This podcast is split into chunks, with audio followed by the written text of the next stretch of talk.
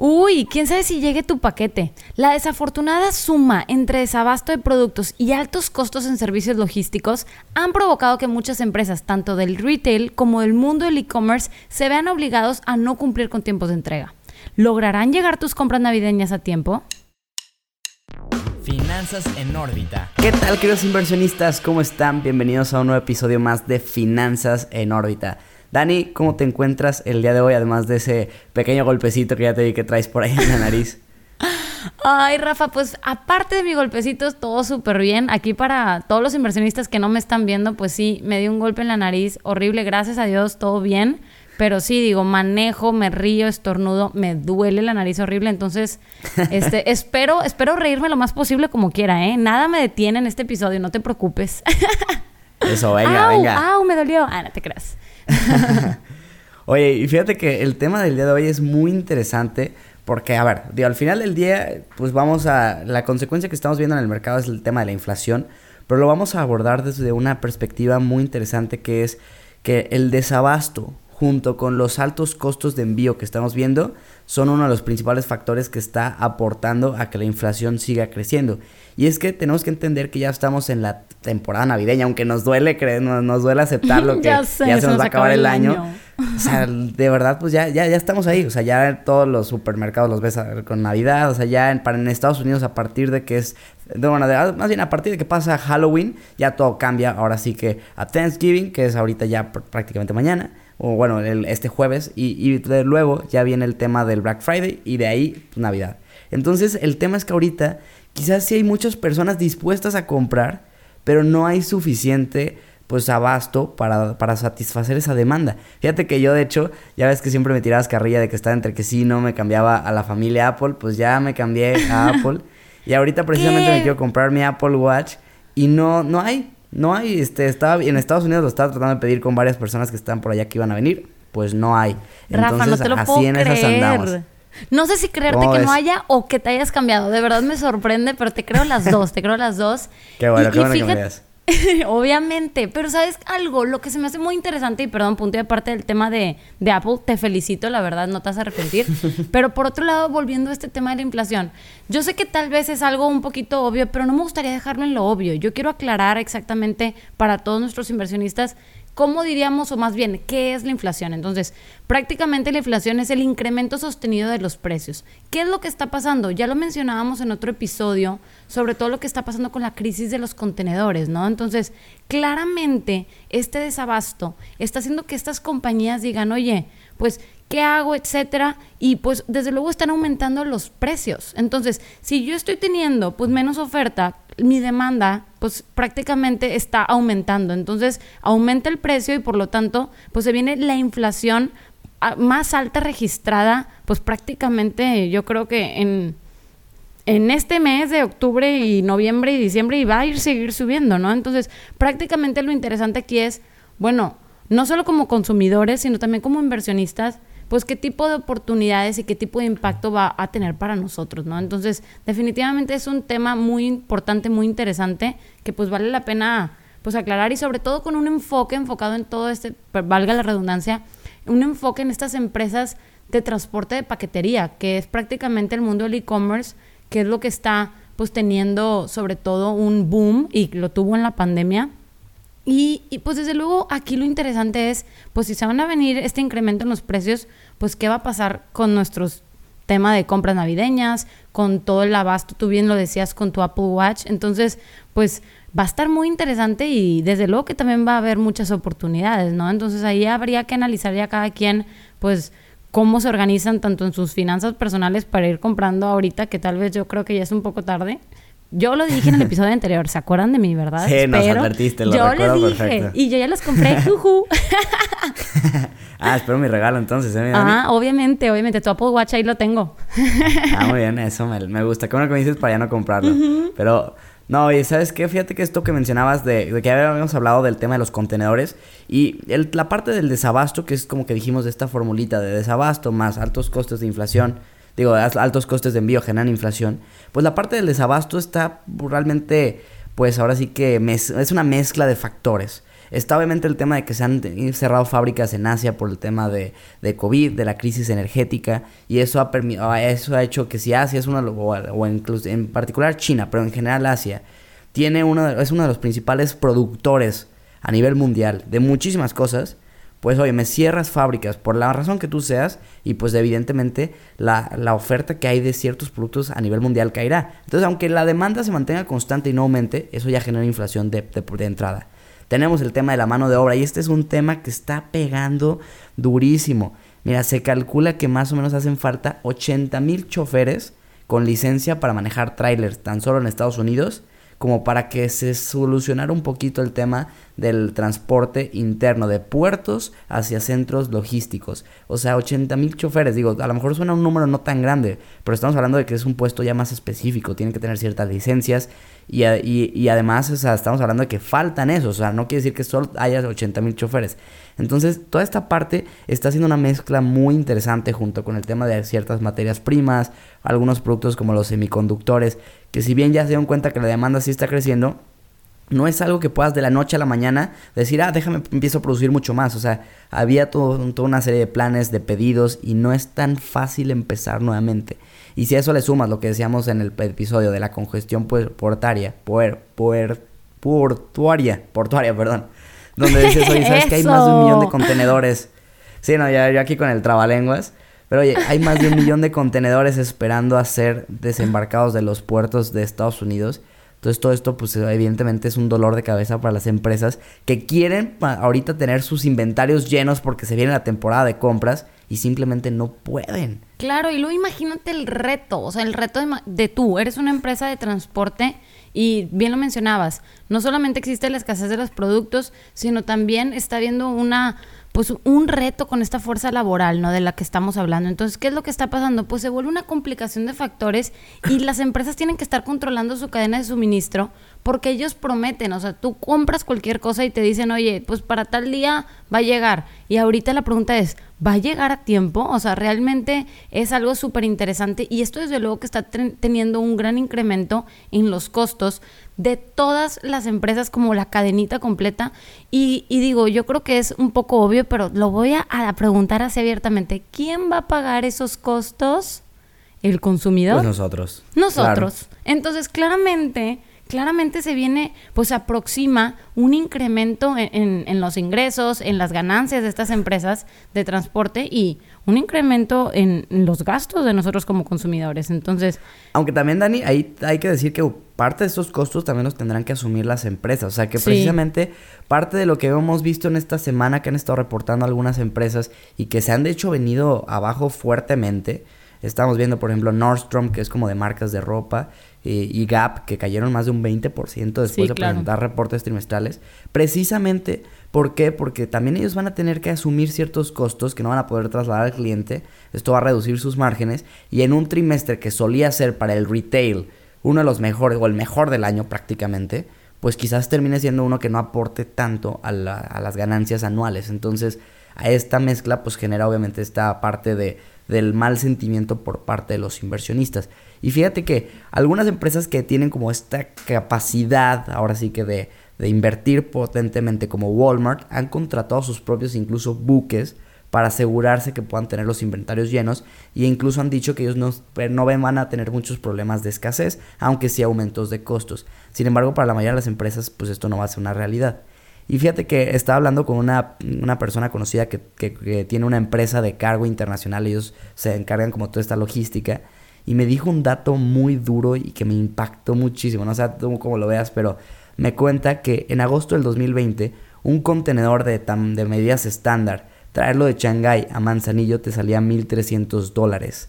Al día de hoy eso cuesta 15 mil dólares, el mismo contenedor es más de 10 veces, imagínate eso. Es un incremento increíble y desde luego es que no es viable que ahora tú le estés cobrando 10 veces a tu cliente. Entonces, desde luego que este tipo de empresas pues también van a tener que ver, oye, pues yo cómo voy a estar pues manejando esa absorción de, ok, unas cosas sí las voy a absorber y otras la, también las voy a tener que estar aumentando el precio, ¿no? Pero hay cierto límite porque también pues quieren asegurar ese tipo de venta, ¿no? Entonces prácticamente eso es lo que está ahorita en esta situación, que por eso es problemática y definitivamente pues ahorita con todo el tema que sí del buen fin y luego el Black Friday y apenas viene la Navidad. Entonces yo creo que se viene pues una época bastante dura para unas empresas y pues bastante redituable para otras, ¿no? Entonces dentro precisamente de, las empresas que tengo aquí como una de las que se va a ver un poco, yo creo que muy beneficiadas, pues es UPS. UPS es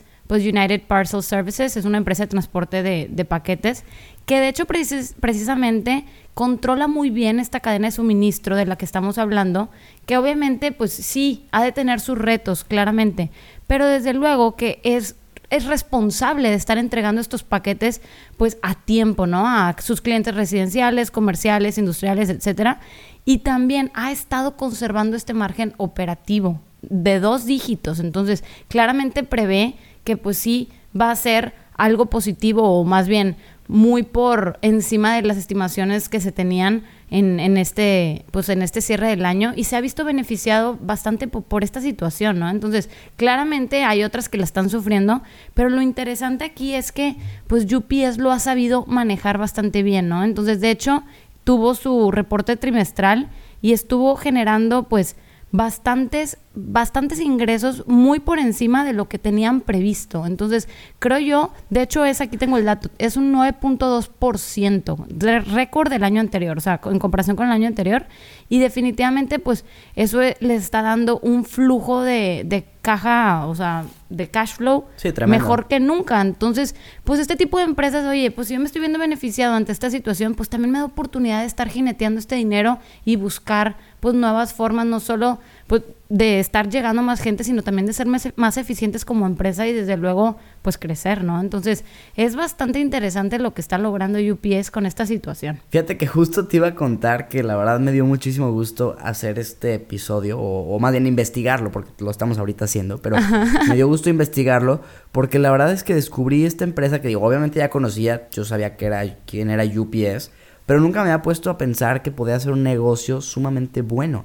Y obviamente no lo he terminado de analizar de que al 100%, pero definitivamente creo que es una empresa que tiene muchísimas ventajas y como tú dices, que no se va a ver tan afectada. Y principalmente lo que me llamó la atención es que participa en un oligopolio. O sea, estamos hablando de que UPS, DHL y FedEx al menos hasta 2018, que es como la información certera más, más reciente que hay, controlaban el 91% del global market share de toda la mensajería express, de todos los envíos como express que hay en el mundo. Entonces es un, es un tema impresionante.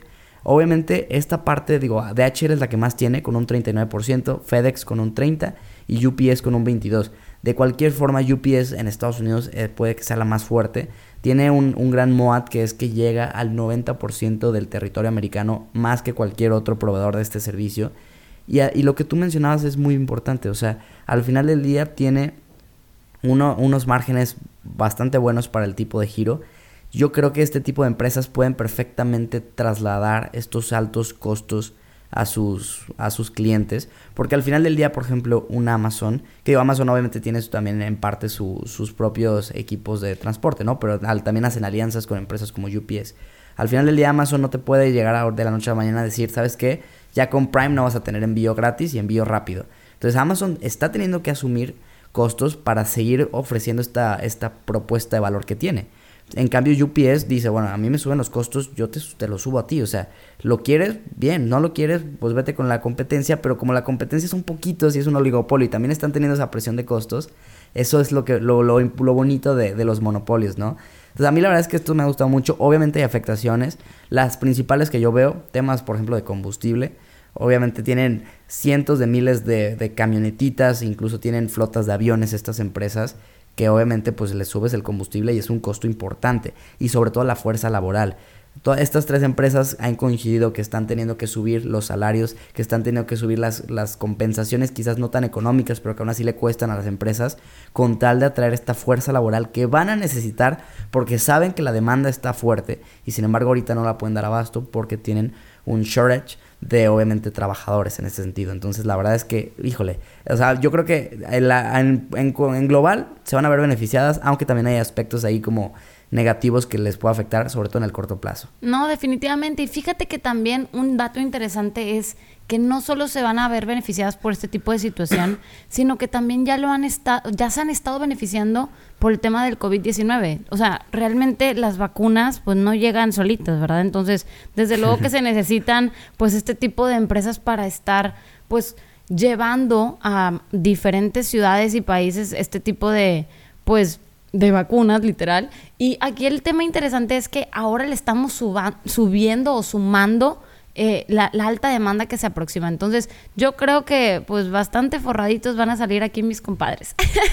que fíjate que la verdad es que, o sea, yo digo, ahorita como mencioné, apenas la estoy incluyendo en mi como watch list a esta empresa. O siempre es como un protocolo que tengo antes de, de invertir, pues estar analizando un poco más para que no tomes como una presión, una decisión apresurada. Y sí considero que a lo mejor ahorita pudiera estar como un poco sobrevalorada precisamente por el buen momento que está viviendo en bolsa y porque obviamente se percibe este sentimiento de que es una acción relativamente segura en este entorno de alta volatilidad donde precisamente la inflación está golpeando a muchas empresas. Pero de cualquier forma, o sea, es una, es una empresa que trata muy bien a sus inversionistas, tiene un, tiene un dividendo que lleva 12 años creciendo, tienen un fondo de 4.5 billones para recomprar acciones, que eso es algo que a mí me encanta. Entonces, realmente creo que es una podría llegar a ser una muy buena oportunidad en una, una caída. Al menos hablo de UPS, que es la que vi un poco más. DHL y FedEx como tal este, también gozan de esta parte de, de, pertenecer al mismo monopolio. Habría que analizar como tal más a detalle cada una de estas empresas. Por capitalización de mercado, UPS se las lleva a las 3 con 183 billones. Pero definitivamente están pues teniendo una mezcla muy interesante de, de factores que pueden pues seguir propiciando el crecimiento de estas tres empresas. Y fíjate que que ahorita que mencionaste a FedEx, a mí lo que me llamó la atención es que realmente están teniendo los mismos retos, ¿no? Eh, UPS, DHL, FedEx y otro tipo de empresas, pero a diferencia de UPS, FedEx está teniendo un poquito más de, digamos, problemas o desafíos en este control de la cadena de suministro y sí le está afectando un poquito más en sus finanzas. Entonces, aquí lo interesante es que, pues, invitar a nuestros inversionistas que a pesar de estar en las mismas condiciones. Bueno, no se puede decir las mismas condiciones porque desde luego son diferentes empresas, pero me refiero a estar en el mismo contexto como empresa. Es interesante siempre ver el tipo de decisiones que está tomando, porque desde luego que todo el cómo use sus activos, el cómo tome estas decisiones, pues la pueden beneficiar ya que el contexto pues está apuntándole al beneficio o también las puede afectar a pesar de pertenecer a la misma industria. Entonces, definitivamente aquí es un, un, detalle interesante. Obviamente, desde luego se proyecta, o sea, tuvo una caída en, en sus acciones precisamente porque no superó los reportes trimestrales que había como que se habían previsto los analistas, ¿no? Y también estuvo teniendo un poquito de complicaciones. Sin embargo, pues no deja de ser una buena empresa que también, bueno, se proyecta que vaya a recuperarse. O sea, esto es algo pasajero, espero que no dure demasiado, por favor, ya quiero que se acabe el COVID.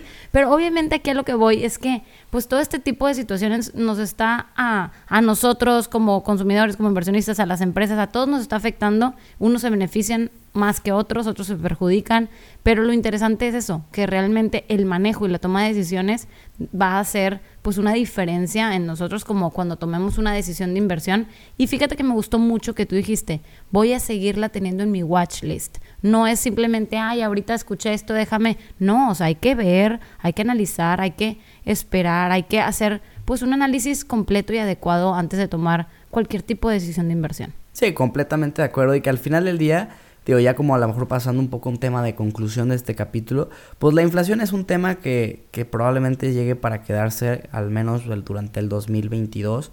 Se espera que ya se vaya neutralizando en este año, pero pues no esperábamos que fuéramos a terminar con una inflación tan alta en el país y bueno, ya vamos en un 7.05% a la primera quincena de octubre. Entonces, de alguna forma, pues tenemos que entender que, que como inversionistas siempre también tenemos que tener esta flexibilidad y ir encontrando estas oportunidades de inversión que puedan irse beneficiando también del contexto actual sin que dejen de tener una perspectiva a largo plazo muy interesante. Por eso me gustó este, pues este sector de estas tres empresas que gustan de este oligopolio, que es el, tema de la mensajería express, porque al final del día es algo que viene una tendencia que no se va a ir.